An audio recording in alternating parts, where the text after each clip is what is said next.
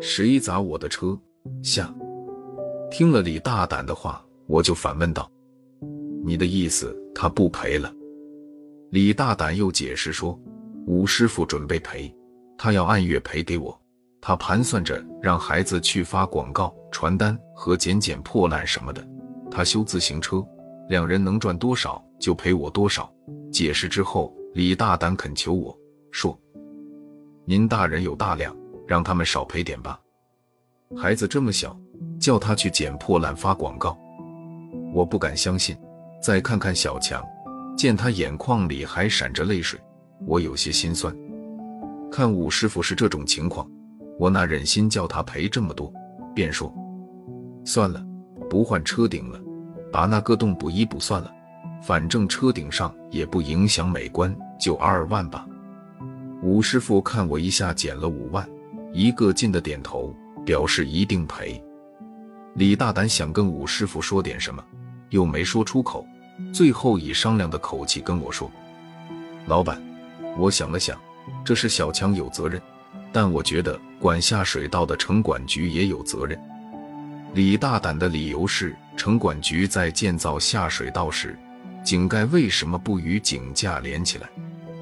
他看电视里，好多城市下水道井盖与井葛架是相连的，那样井盖就不会被炸飞。所以说他们也有责任。现在只要我找小强和城管局一起赔，剩下的事由李大胆来办。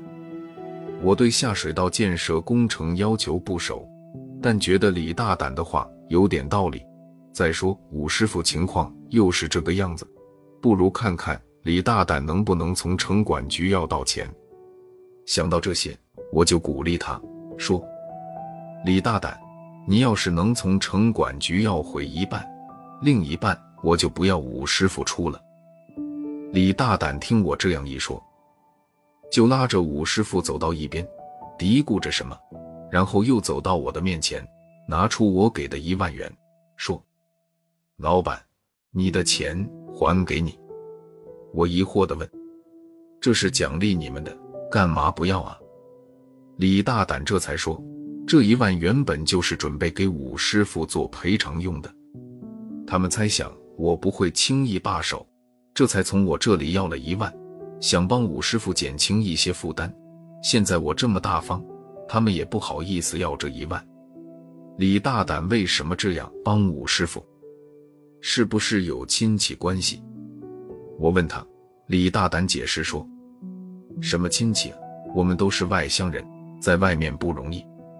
武师傅是个老实人，平常帮我们修车。”好多时候都不收钱，现在他家里又这么困难，我们不帮他，谁帮他？我听了深深感动，接过李大胆手上的钱，走到武师傅面前，把钱塞到他手上，说：“这钱啊，我拿出来了，就不会再拿回去了。我知道了，今天这是不是有人要害我？更幸运的是，那铁饼没砸我头上，这一万元就算我买个平安吧。”这钱帮孩子找个学校，孩子还小，别让他去捡破烂发广告。吴师傅不敢接，眼睛眨巴眨巴，有点发红。李大胆看我是真诚的，便把钱接过，塞进武师傅口袋里，说：“收下吧，等以后孩子能赚钱了，还给老板就好。接下来我们商定，我先出面，带着李大胆、武师傅找城管局。”要求小强和城管局两家赔，后面的事李大胆以亲戚的身份与城管局交涉，但我对李大胆提了要求，不能做违法的事。井盖引擎。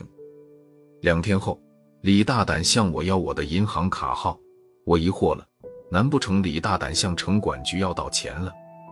我半信半疑，把卡号告诉了他，没想到第二天，我的卡里进了三万元钱。这个李大胆就凭井盖与井架不相连这一点就能把钱要到。我带着疑问，几次追问李大胆，他都不说。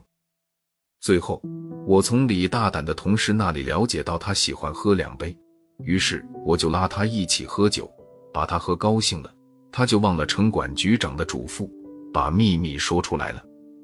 原来李大胆到城管局后，硬说他们的井盖与井架不连接，有责任。城管局没办法，只好拿出下水道井盖的建设标准给他看，标准没有规定井盖与井架一定要相连。看到这里，李大胆当时傻眼了，这还怎么把钱要回来？愣了好一会儿，李大胆才想起，既然有这个规定，也一定有别的规定。于是，李大胆看了文件里的其他规定。其中有一项是对井盖重量的规定。从城管局回来，李大胆偷了一个井盖去称，一称发现这井盖比规定的重量轻了七八公斤。李大胆想起来了，正由于井盖轻，才被炸那么高，才砸到我的车。于是他要了局长的手机号，编了一条短信，说了这个工程的质量问题。局长是个明白人，李大胆不在局里说，只跟他发短信，是想私下里解决。局长毫不犹豫答应给他卡里打钱，但要求李大胆此事到此为止，并要保密。李大胆只想着为武师傅减轻负担，答应了。现在我算明白了，砸我车的人不是孩子，而是那些贪官。我毫不犹豫地把这个工程的偷工减料问题向有关部门举报了。经查，城管局长在这一项工程上受贿二十五万，他因受贿下台，并受到了法律制裁。当时报上的新闻标题是：“孩子一个鞭炮，从下水道炸出一个贪官。”